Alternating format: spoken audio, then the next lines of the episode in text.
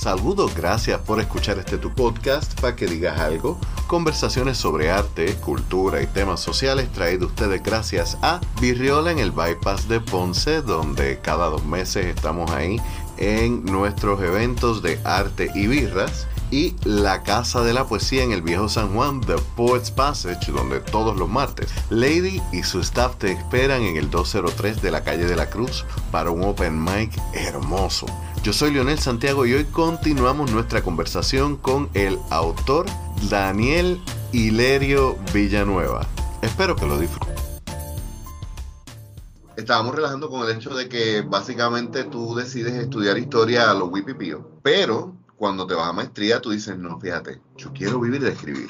¿Cuál fue el momento en, donde tú dijiste, yo quiero vivir de escribir? ¿En qué momento tú empiezas a decir, quizás no dar clases de historia, me gusta la historia, me está interesante, pero no es lo que me hace, lo que me mata de pasión? Mira, yo pongo, yo marco ese momento en la presentación de un libro, de hecho, de, de Mario Cancel. Se llama el libro Intento dibujar una sonrisa. Lo presenta allí mismo en la universidad, en el colegio, y me invita como estudiante y bueno, pues asisto. Me hace una dedicatoria muy bonita, me dice al alumno y no sé qué más, y, bueno, y, y me dice, cuando seamos colegas, lanzo otro libro y se lo voy a dedicar al colega, pero este va para el alumno. Y bueno, me da el libro y yo en ese momento lo tengo en alta estima como profesor y como, como historiador. Y empiezo a leer el libro y el libro me rompe el corazón yo digo, mi, mi corazón es, es, ¿sabe? es muy frágil, se rompe de cualquier cosa. Pero. Tipo sensible. Sí, ese corazón mío nació para romperse. Por eso quizás tan flexible. Pues yo te, voy a, robar esa cita, déjame apuntarla. Mi corazón nació para romperse. Y la voy a poner en el chat para que la uses tú en un poema. Ya, lo sabes. Entonces. Es, justo que la uses tú. pues lo leo y es narrativa. Yo creo que su único, él es poeta también, pero es su único libro de cuentos. Y, digo, oye, wow, este, este hombre es historiador, es, tremendo maestro y escribe, o sea, él se puede hacer. Eh, si él lo hizo, se puede hacer. Eh, y ese fue el momento en donde dije, si él lo puede hacer, pues, pues, pues ¿por qué no pueden haber dos? Eh, y ahí fue en donde yo dije, bueno, pues me dejo de pendejada, vamos a hacer esto. Y siempre, siempre a mí me pareció que yo tenía, a falta de, voy a usar el cliché, una vena de escritor. Y entonces, pues, eso fue, ¿no? Me voy a hacerlo de creación literaria con, con la idea de publicar, de insertarme en ese, en ese mundo. O sea, eh, párate ahí, vamos a, vamos a darle para atrás como dos calles. O sea, tú me estás queriendo decir a mí que tú te vas a estudiar creación literaria básicamente sin haber empezado a escribir. Sin haber empezado a escribir, no tenía nada, no, eso no, no había nada escrito. Fíjate, no, no fue a lo Wipipío, fue bastante pensado, pero fue bastante impulsivo. Fue totalmente impulsivo, es que te digo, yo no tenía una dirección eh, académica como tal, una orientación de que me dijera, tú eres bueno en esto, váyase para allá y aparte de, eh, de, Cancel, ¿qué otras cosas estabas leyendo en ese tiempo? Porque no, obviamente no sería lo único. No, en ese momento yo estaba leyendo eh, mucha filosofía. Mm. Yo en una conversación que tuve con él, y de hecho yo nunca he hablado de la influencia de, de, Mario Cancel, pero eh, fue uno de, los, de mis grandes maestros. Yo me propuse, yo dije, voy a leer los clásicos, voy a empezar de punto cero para adelante y estamos hablando de Aristóteles, estamos hablando de Platón, una época nietzscheana, Schopenhauer, eh, Kant, Todo eso, Eso estaba en mi cabeza, por eso es que esa, esa, esa angustia, ¿verdad? Este, tiene mucho que ver dentro de esos primeros. O sea, o sea tú te fuiste en el Teenage Angst y le, le, echaste fuego. Lo prendí en fuego. Lo prendiste fuego y empezaste pues a hacer, a tirarle combustible por ir para abajo. Sí. Eh, Estabas en una onda. Especialista. Bueno, ah, yo, yo pienso que yo estoy, yo, yo soy bastante, eh, eh, mis gustos musicales son bastante variados. Escuchaba, bueno, yo, mi, banda de todo el tiempo fui a La Vega. Luego empecé a escuchar música en inglés, del punk más underground, metal, heavy metal. Ya cuando estaba en la universidad, un poquito más folk. lo mezclé con música rock en español, alternative, pero tengo de mi padre, de un gusto por la salsa, eh, de, mi, de mi madre por la música sacra. Te lo pregunto también porque empecé a escribir tarde.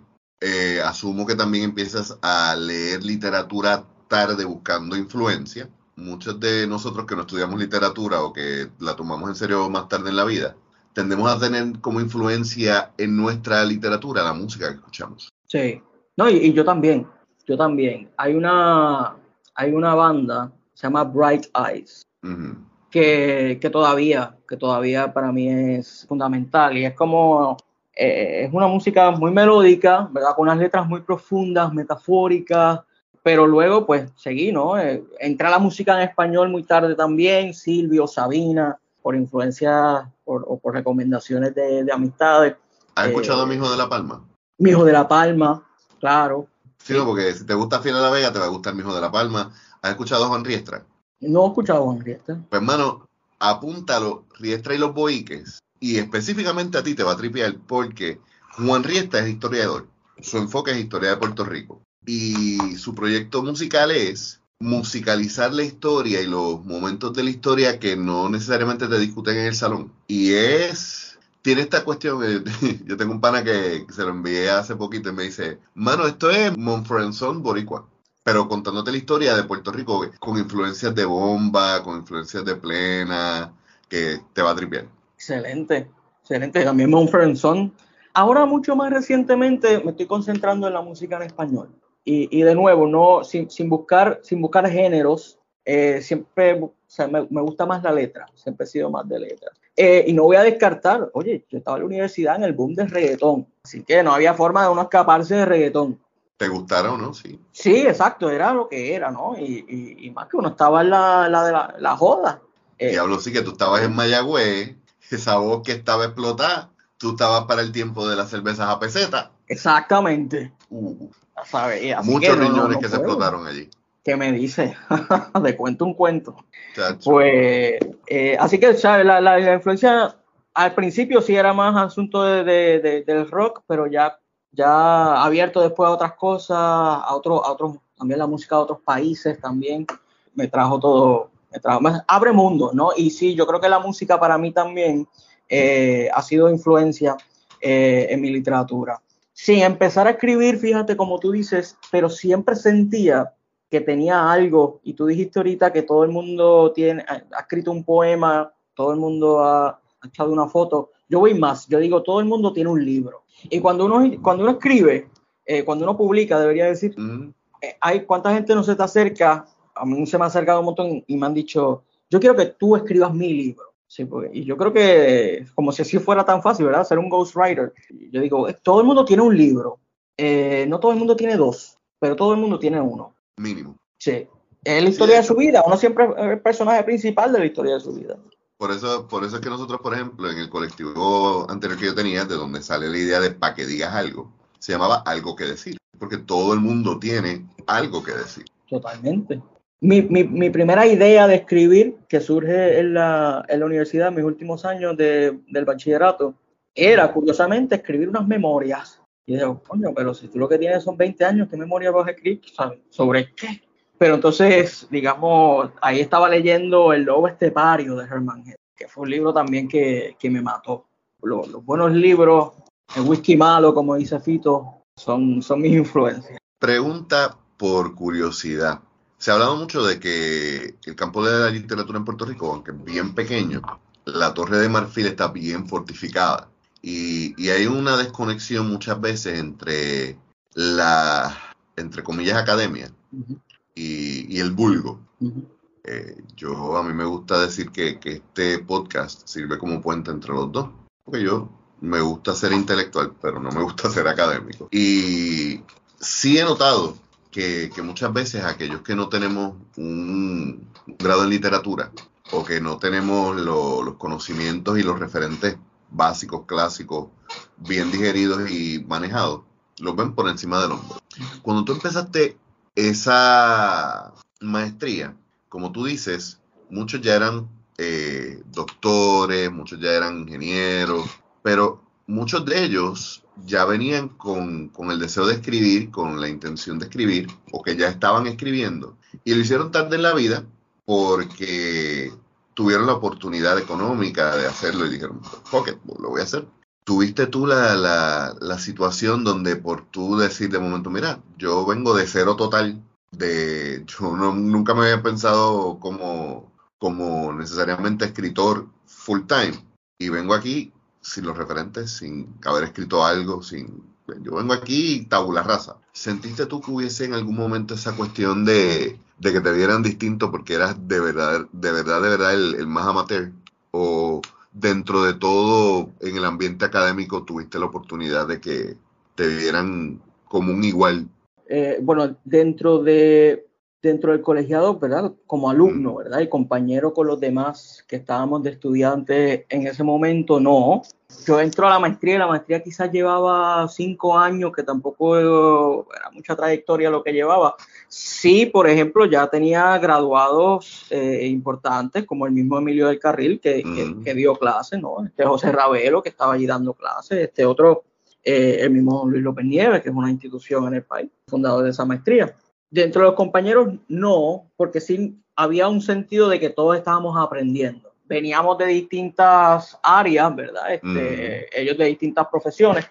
Y son compañeros que al día de hoy, muchos de ellos yo mantengo como compañeros y colegas y hasta amigos. Pero la academia, yo una vez leí un artículo que me pareció muy acertado, el, el, ya hablando propiamente de la academia, la estructura de la academia es lo más semejante a la estructura militar. Eh, aún mm. yo, ¿verdad? Que, que, que, me considero estar dentro de la academia, sí hay, hay, hay distintos, distintos niveles. Yo estoy en la academia, pero yo estoy en la academia un muchacho que viene de Aguadilla, un muchacho que estudió en Puerto Rico, que todos sus credenciales son de aquí. Es distinto a, a, cuando viene otra persona que estudió en México. México, en Madrid, en Salamanca.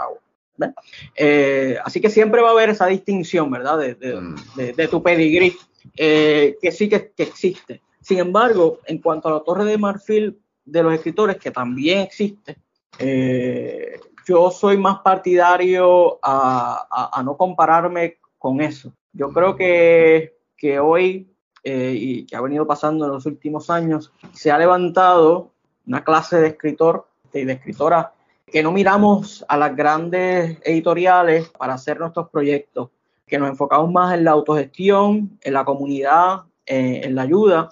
es como una eh, estructura paralela. Es una estructura paralela que no tiene nada que envidiar a, a, a los escritores ya de renombre, que en su momento ellos también tuvieron que pasar por su vía crucis, ¿no? Pero que yo no creo que estamos en contra de, ni que deberíamos presentarnos como opositores, sino meramente como una generación que, como toda generación, reta a su generación anterior. Pero no solo eso, que nosotros también tenemos, unas, nosotros también tenemos unas herramientas que esas ah, generaciones no tuvieron. Y que yo creo que uno de los, de los retos de las grandes editoriales es bien similar a los retos que tuvieron en su momento las casas disqueras y las productoras de, las casas productoras de, música. Y el hecho de que con el advenimiento de, tantas herramientas gratuitas, la autogestión es mucho más factible e incluso en ocasiones puede ser hasta más rentable. Claro. Yo creo que eso, pues obviamente hay que ser honesto y que eso también permite que mucho trabajo mediocre salga a la luz. Yo creo que tú dijiste algo que es muy cierto y es que el puertorriqueño muchas veces no es dado a la crítica honesta yo siempre digo cuando yo le doy a alguien que, me lea algo, cuando, cuando yo no estoy muy seguro y que necesito que me lo critique, yo siempre digo, mira, lee esto como si yo te cayera mal. Claro. Pero por otro lado también, aunque sí da la posibilidad de que se, se trabaje mucha mediocridad, le das las herramientas a personas que de otra manera no hubiesen podido ser conocidas. Porque, por ejemplo, y es uno de los ejemplos que yo siempre doy, ¿tú te imaginas si YouTube hubiese existido cuando Ángela María Dávila estaba viva. Claro. Hubiera sido la posibilidad creativa, porque también es otra cosa, o sea, las herramientas que nosotros tenemos hoy y las posibilidades para crear son tan amplias que nos da la posibilidad de hacer un montón de cosas sin tener que depender de esa academia. como tú dices, no le tenemos que envidiar ni tenemos que ser opositores de. Por eso es que a mí me gusta la idea de la estructura paralela. Claro. Y volviendo acá, vas a la maestría y empiezas a tomarlo en serio, ¿quiénes son esos escritores que tú dices, ok, este es el camino por donde yo me voy? Pues en la maestría eh, no, ¿verdad? No, desconozco ahora, pero la, la, de ese momento, era una inyección, ¿sabes? Era clásicos por vena. Así que los clásicos por vena, Horacio Quiroga, Guy de eh, a mí siempre me gustó el asunto del existencialismo, así que me fui a buscar la literatura de Unamuno, que yo creo que, que me cobijó muchísimo, no solamente en la forma de escribir, sino también en su propuesta existencial. Sí, Unamuno eh, tiene una cuestión que yo no lo encuentro engorroso, pero sí lo encuentro denso. Y lo encuentro a veces oscuro, sin necesariamente... Y es una oscuridad bella, porque Unamuno tiene una forma de escribir muy bonita, pero a veces es como que yo termino de leer algo de Unamuno y Sí, te, es para mí, es el libro y tal parejo.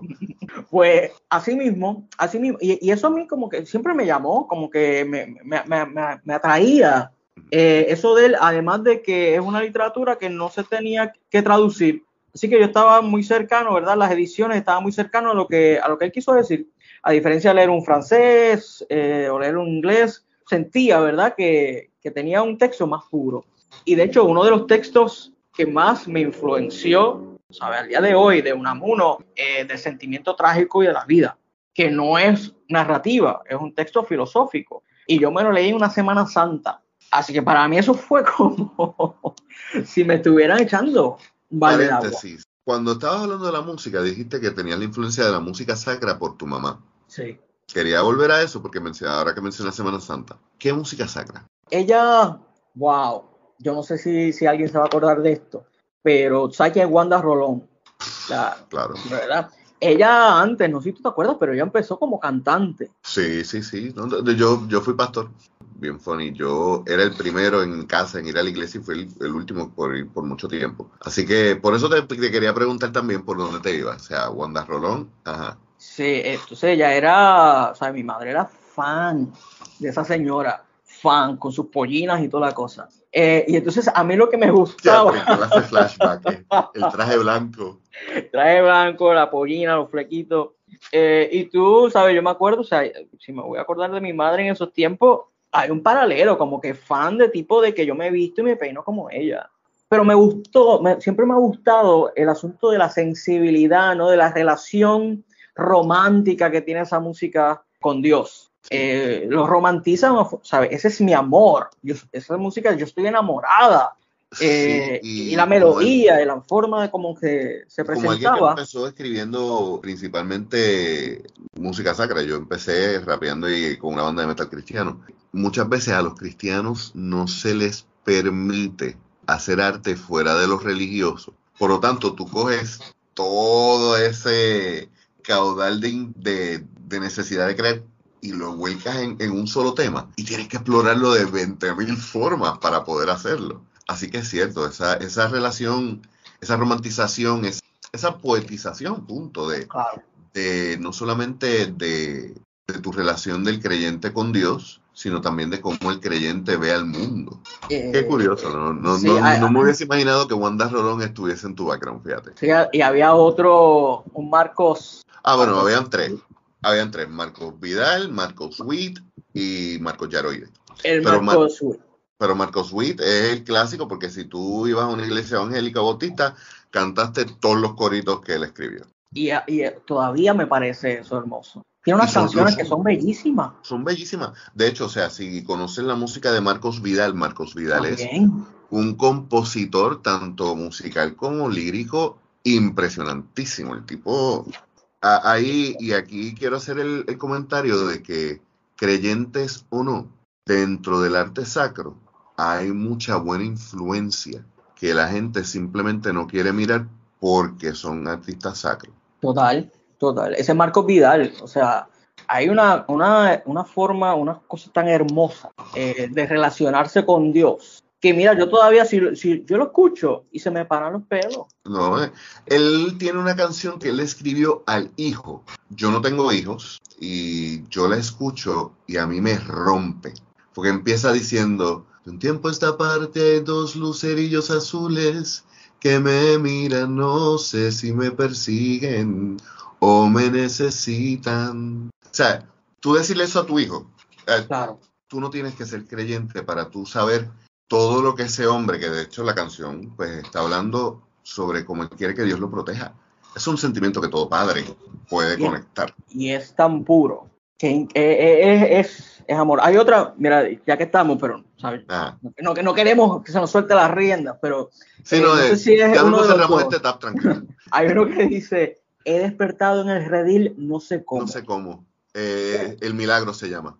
Qué canción hermosa sobre el perdón, sobre el fracaso, sobre la decadencia, y aún así alguien te ama. A mí me parece que sí, es la historia de la vida.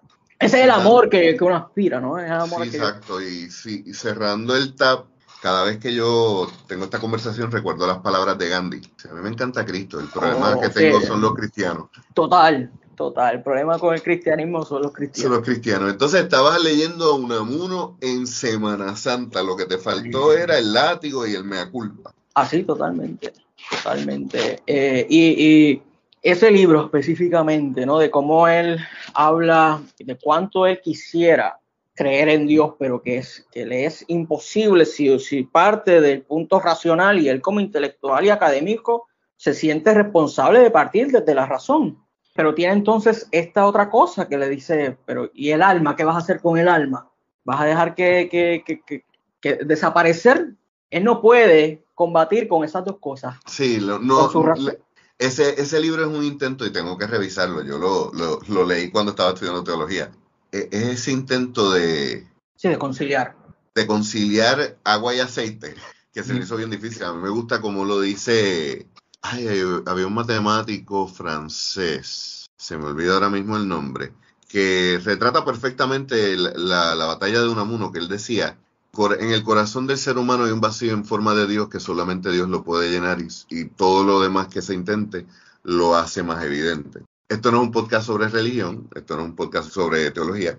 Todo el mundo sabe cuál es mi opinión, todo el mundo sabe que también estoy abierto a que yo puedo estar equivocado. Pero como parte de esa, de esa formación te pregunto, porque creo que es obligatoria la pregunta, ¿te sentías tú como una muna en ese momento? Totalmente, totalmente. Yo eh, más o menos por, esa, por esos años, quizás un poco antes, pero me, me, declaré ateo. Y entonces yo tenía que, que, o sea, sentía que necesitaba adeptos, gente que, que se sintiera igual que yo en, en esta lucha, viniendo de donde vengo, ¿no? Mi hermana también es reverenda. Eh, así que yo vengo, o sea, de una formación que... O sea, tú necesitabas evangelizar en contra del de las creencias. Correcto. Que es lo que yo ah. digo, yo, yo conozco muy pocos ateos y muchos antiteístas. Y los panas míos que son ateos saben que hay muchos argumentos que digo, tienes toda la razón, vamos a trabajar esto y vamos a sentarnos a conversarlo. Porque tenemos que entender, yo lo, lo que hago es creer. Yo no puedo dar por sentado que todo, hasta el último segundo. Sí, y yo he hablado también, bueno, ya yo no hablo de estas cosas porque, eh, o sea, las hablo, no tengo problemas hablándola. Pero yo no soy un evangélico del ateísmo, porque sé que eso no es, ¿sabes? No vamos a llegar a ningún lugar, ¿verdad? Podemos debatir, podemos hablar, pero yo no estoy para convencerte a ti y, espero que tú tampoco estés para, para lo opuesto. Eh, y yo respeto, pero al, al punto de, yo, yo respeto, yo estimo la persona que, el creyente. Y yo no tengo ningún problema en si tú quieres rezar antes de comer, orar antes de comer, eso no tengo, yo, yo me uno en tus manos y yo cierro los ojos y bajo la cabeza, a mí eso no me da ni me quita. Pero en ese momento yo sí necesitaba saber que alguien sentía igual que yo en esta lucha. Porque sí, porque salir, o sea, ser ateo en una familia creyente, tú tienes un proceso de salir del closet, hermano. Sí, y, y, yo creo que es distinto porque hay, hay personas que no se les obliga a tomar una postura hay personas que crecen en, familias que son laicas, eh, que nunca se congregan, que no es tradición leer la Biblia, que no Sí, yo creo que ese fue el beneficio mío, mano. Como en casa yo fui el primero que empecé a ir a la iglesia, nunca se me impuso. El relax mío es distinto. porque, no tiene esa presión eh. de obligado. Claro, claro. Eh, y ahora ya, pues, como dice el Che, ¿no? como le dijo Fidel, ya, ya todo menos dramático porque son más adultos pero en su momento esto era algo fuerte. Pero pasado, pasado esa página, ¿no? Este, cuando leo a Unamuno, me obliga a leer a otros existencialistas. José Ortega y Gasset, ejemplo, también este... Ejemplo, o sea, mano, o sea, tú saltaste de, de la cueva a Gaceta. Sí, bueno, sí, tuve unos, unos pero sí, claro. Sí, pero, O sea, pero me refiero en, un, un, tiempo relativamente corto. Relativamente, sí. Y con dos perspectivas distintas porque el escritor o el literato que, que lee la filosofía la lee muy distinta a, la forma en que la lee el historiador. Sí, y todo esto, pero lo estaba leyendo, lo estaba leyendo no como literato, lo estaba leyendo sí como historiador, con, un corte filosófico que siempre me, llamó la atención, pero apreciaba mucho la literatura dentro de eso. Eh, apreciaba mucho la forma de escribir, los acercamientos, eh, las alegorías. Pensaba que aparte de sus argumentos filosóficos, había una belleza en el texto de Unamuno que, por ejemplo, se me hacía difícil encontrarla en Nietzsche y en Schopenhauer. Había un tratado dentro de la narrativa que, que era hermoso, Sí, yo creo eh, que, que, esto es algo que yo he mencionado antes. Hay este filósofo existencialista francés. Sartre. Sartre. Sartre. Sartre es un tipo que yo lo he tratado de leer, pero me es tan seco, me es tan... Y, ¿sabes? Yo sé que lo que el argumento es bueno, yo sé que el tipo lo que es, pero me es tan académico, seco lecture, que no es lo que yo encuentro en Unamuno. Claro, Unamuno es escritor, Unamuno tiene esa condición de, poeta dentro de su, de su escritura, que lo hace mucho más, para mí, un argumento más hermoso.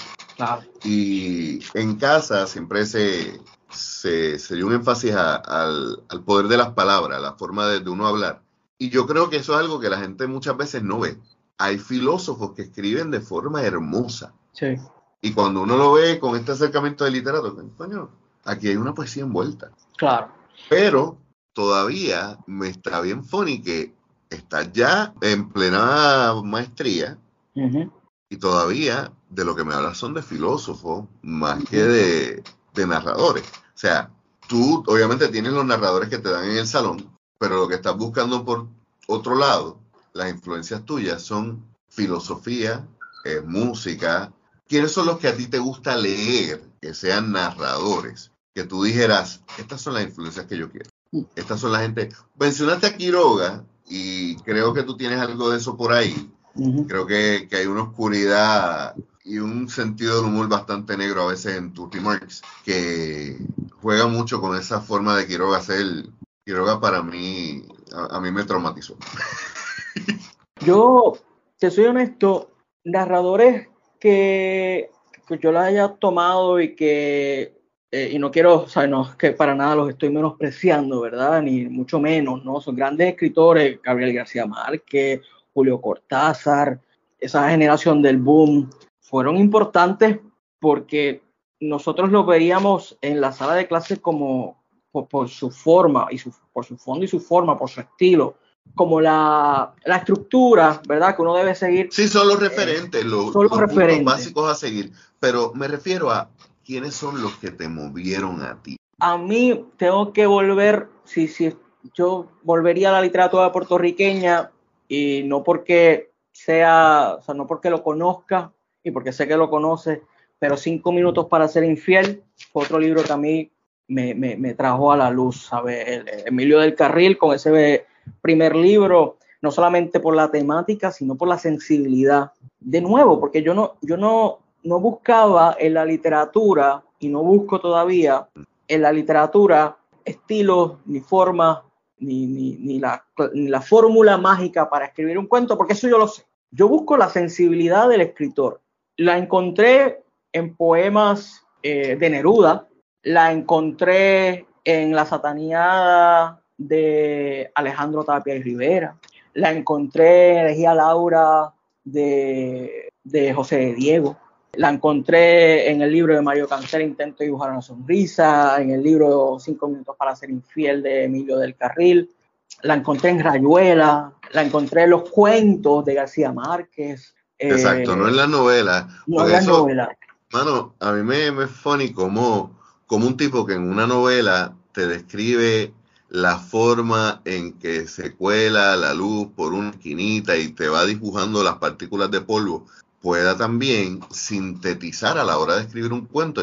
Cuando yo empecé a leer los cuentos de García Márquez, yo decía, coño, o sea, ¿cómo tú vas de, de 100 años de soledad a esto tan conchito? O sea, porque, porque son cuentos que, que llenan, es como tú dices, por algo sigue siendo un referente. Lo es, y, y, y ahí tú ves como que el dominio, el dominio tan, tan absoluto que, que tiene o que tenía eh, García Márquez pero las voy encontrando más que nada en referentes en Puerto Rico porque van explicando una realidad, más que es un tipo de amor, que porque eso es a lo que yo, eso, eso ese es mi tema. Eh, la decadencia, la nostalgia y el amor, mm, no necesariamente hacia la mujer, que en mi caso pues es a donde yo dirijo, pero el amor en todo su sentido. Y en ellos también había un, asunto de, un amor a la patria, eh, un amor a, la tierra. Si es el eh, amor, punto. para ti es una forma de, expresar amor, de analizar el amor y de hacer crónicas sobre el amor y no solamente del amor, de, amor, desamor y todas las etapas que están allí. Fíjate la nostalgia de, por ejemplo, el Josco. Eso para mí, yo pude entender lo que quiso decir, ¿verdad? Cuando viene otro que no es de aquí y te suplanta. ¿Ves? Ese tipo de sensibilidad es la que yo me buscaba identificarme. Y con todo, te confieso que, yo sigo leyendo, ¿verdad? Y obviamente, y, estoy más, he, estado en una fase de, de, leer a los colegas. Creo que es importante, ¿no? Y estoy, he estado por los últimos años consumiendo esa literatura y reconozco la destreza narrativa de muchos de ellos, pero eh, sigo sin encontrar quizás esa sensibilidad que, yo busco en lo que digo, mira, este cuento no será el cuento más clásico, la forma más perfecta, la estructura más, más académica, pero me toca, me, me, toca mi sensibilidad. Eso todavía me falta, ¿verdad? Y fue que lo que encuentro Oye, Luis López Nieves, que también que es un escritor muy, muy de, estilo, muy de forma, tiene un cuento bellísimo que se llama Las piezas de mi corazón, donde va narrando cómo una muchacha, ¿verdad?, le rompe el corazón a su pretendiente y él va recogiendo los cantitos, literalmente recogiendo los cantitos del corazón. Y a eso me parece una imagen riquísima dentro de un escritor que no es conocido, ¿verdad?, necesariamente por, por ese tipo de, de escritura y el hombre bala y otros eufemismos para decir adiós. ¿De dónde surge ese título y ese libro? El libro surge, es mi tesis, el trabajo, el trabajo de, grado de la maestría. No es exactamente eso, ¿verdad? Pero de ahí va, va a ir naciendo. El hombre bala es el personaje de circo, tal cual, el que se trepa en el cañón y se dispara. Y me parece eso también una, una metáfora a la despedida. El hombre bala en sí, pensaba yo cuando lo escribí, lo único, o sea, su trabajo, su responsabilidad es decir adiós y tirarse un tiro o pegarse un tiro. Eso es lo único que él hace, ese es su trabajo, despedirse. Eh, así que cuando lo coloco como el personaje principal del texto, eh, lo coloco también como un eufemismo. Eh, el hombre bala, aunque es un personaje y es un cuento dentro del libro, es también el eufemismo de la despedida. Y ahí vienen los demás eufemismos para decir adiós. ¿Y por qué eufemismo? Pues trazando también el asunto de, recogiendo el asunto de la prosa poética, pues es lo que yo pensaba que eran unos relatos que estaban, pues, bajo esta línea de prosa poética, ¿verdad? Con, cierta intención de, ser hermosos, pero que narran unos eventos que no son del todo hermosos. Eh, un tipo que se prende en fuego, otro que está bregando con la mudanza de su, del amor de quien sea. Eh, así que viene a hacer ese juego de palabras, ¿no? Este, es, es, un libro que trata sobre despedidas, hasta no solamente amorosas, ¿verdad? Porque hay un cuento también que trata sobre ese personaje que se reconoce que ya no es un niño y se despide de su infancia. En, en el, el, parque infantil hay un tren de despedidas. Así que encierra, ¿no? Toda esa etapa de lo que hemos estado hablando toda esa lectura filosófica, esa búsqueda de la sensibilidad, esa ruptura con lo que fuiste versus ahora con lo que eres. Eh, el libro lo presento como un proyecto de grado, pero no se publica hasta 10 años después. Así que hay cosas que yo abro el libro y digo, wow, es decir, ¿cuánto ha pasado, no? Eh, no solamente en tiempo, sino la persona que soy ahora no necesariamente fue la persona que escribió el libro. Y tiene mucho, tiene mucho de eso, por eso lo, llevo muy dentro, porque mi plan era escribirlo y publicarlo. Yo creo que todo el mundo tiene, tiene el mismo plan, pero publicarlo se echó 10 años. Por eso mismo, porque no teníamos las facilidades con que contamos ahora. Y para referencia, ¿podrías leer por favor la introducción? Claro. Es un prólogo por el eufemista. Yo no quise llegar hasta tu puerta con las manos vacías ni con la boca vacía de palabras. El tiempo había pasado y cada vez se me hacía más improbable que te acordaras del infierno que había vivido junto a este escritor. Otros se habían encargado de escribir estas historias y tatuarlas en tu espalda con sus besos mientras yo moría de envidia en alguna calle donde buscaba infortunios. En el camino fui escribiendo las vidas que imaginaba para ti. Eran llenas y felices y nunca les faltó color. Los amores se desbordaban por tu sexo y por las paredes. Tal vez gritabas. Yo me fui haciendo cada vez más niño porque tuve que caminar sin descanso hasta encontrar aquel pasado que ya nadie reclamaba para sí. Allí te encontré, cabizbaja, no sé si con una o dos o tres copas de más, y me dijiste al oído que no recordabas tu nombre, y lo que era peor, que no recordabas el mío. Te nombré anacronista, porque eso eras, el eterno devenir de un exiliado que ya no sabía dónde era su hogar y tú me llamaste eufemista, porque suena lindo, aunque mis palabras no son bellas y astutas como las tuyas. El tema de las despedidas es un tema inescapable en la poesía. Yo creo que los temas tristes, eh, los cierres, los finales, son algo que, se prestan mucho para poetizar.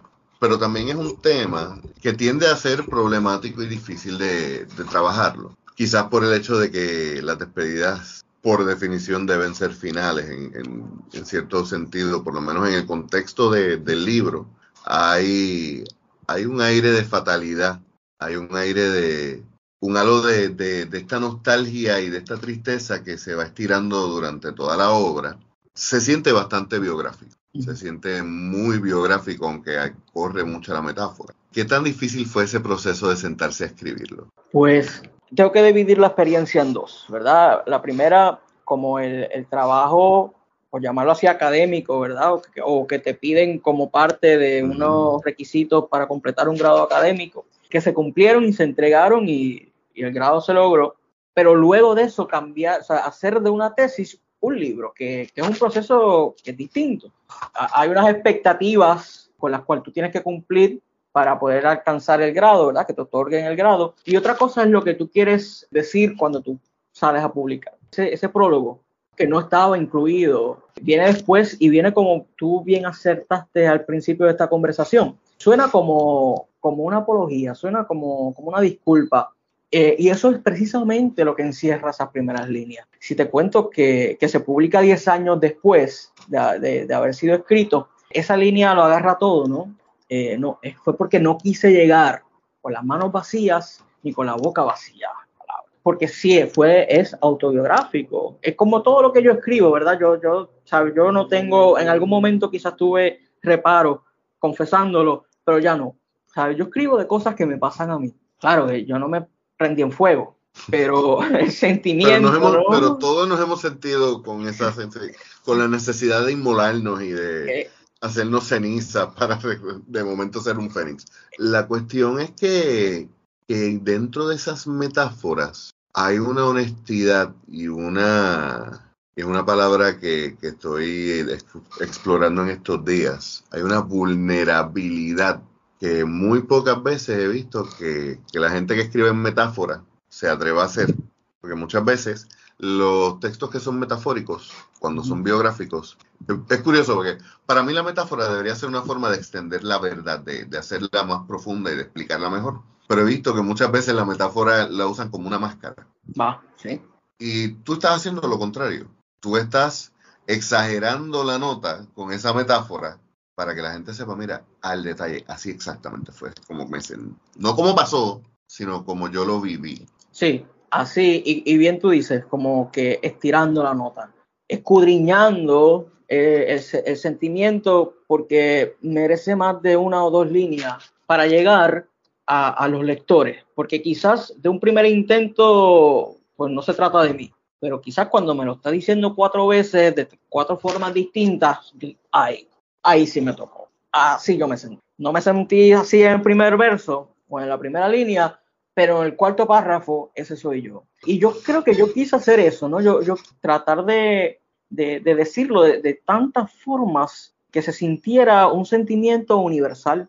Y yo, hay personas, ¿verdad? Un, buen amigo que me dijo una vez, no se siente que lo escribió un puertorriqueño. Yo digo, bueno, qué cosa rara. No sé si eso es bueno o si es malo, no sé si se tenga que sentir como que se... Pero se siente como que lo escribió, se siente como que te identifica. Eh, y no es que todo el mundo se va a identificar tampoco, ¿verdad? Que ese no es el propósito. Pero sí quise decirlo de, forma, de formas tan variadas porque me parece que el, el dolor, la decadencia, la angustia se debe explicar, sobre todo de parte de una voz masculina. Me parece que esta sensibilidad debe ser contada.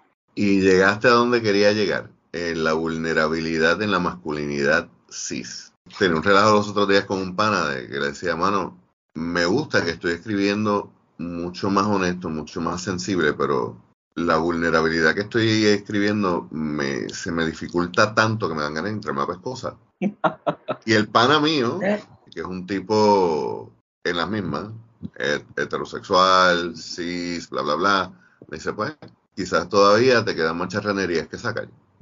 Y sí. Nos queda, yo sí, nos queda, nos queda mucho que sacar. Es, necesario el, que nosotros hagamos esa, esa evaluación.